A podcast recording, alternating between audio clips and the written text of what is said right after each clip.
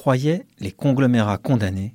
On se trompait, ils sont juste en train de changer de forme. À l'heure du déclin de, General Electric, de nombreux experts et encore plus d'investisseurs semblaient convaincus que les groupes qui se voulaient des touche-à-tout, actifs dans plein de métiers différents, n'ayant pas toujours de lien entre eux, ne sont plus pertinents. Pour gagner dans les affaires, la mode est au pure player, une entreprise centrée sur un métier. Mieux vaut faire très bien quelque chose que pas trop mal plein de choses. Mieux vaut que le management soit focalisé sur une activité et quelques prises de décision stratégiques plutôt qu'il soit sans arrêt en train de gérer des problèmes d'allocation d'actifs et de ressources. En se diversifiant dans les services de vidéo à la demande, de télévision payante et de kiosques numériques après s'être lancé dans la musique, Apple emprunte pourtant une autre voie. La firme à la pomme aurait pu se contenter d'être un distributeur de produits imaginés par d'autres. Il a décidé de remonter dans la logique d'intégration verticale pour devenir lui-même producteur de contenu. Il ne va pas simplement se rémunérer en prélevant des commissions, il veut facturer ses clients pour un service qu'il maîtrise totalement. Apple, qui n'était au départ qu'un industriel combinant avec talent des compétences dans le hard, le matériel comme les Mac, les iPhones ou les iPads, et le soft, ses logiciels, bascule à son tour dans le monde de l'abonnement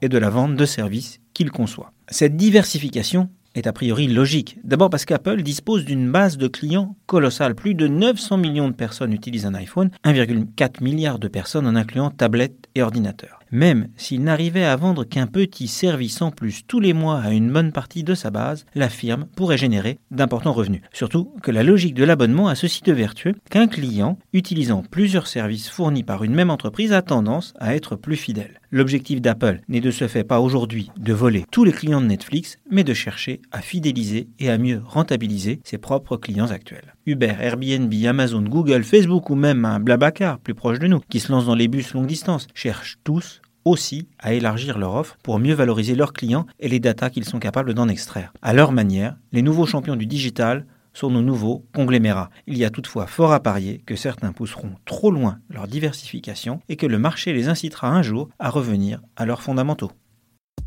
Retrouvez tous les podcasts des échos sur votre application de podcast préférée ou sur leséchos.fr.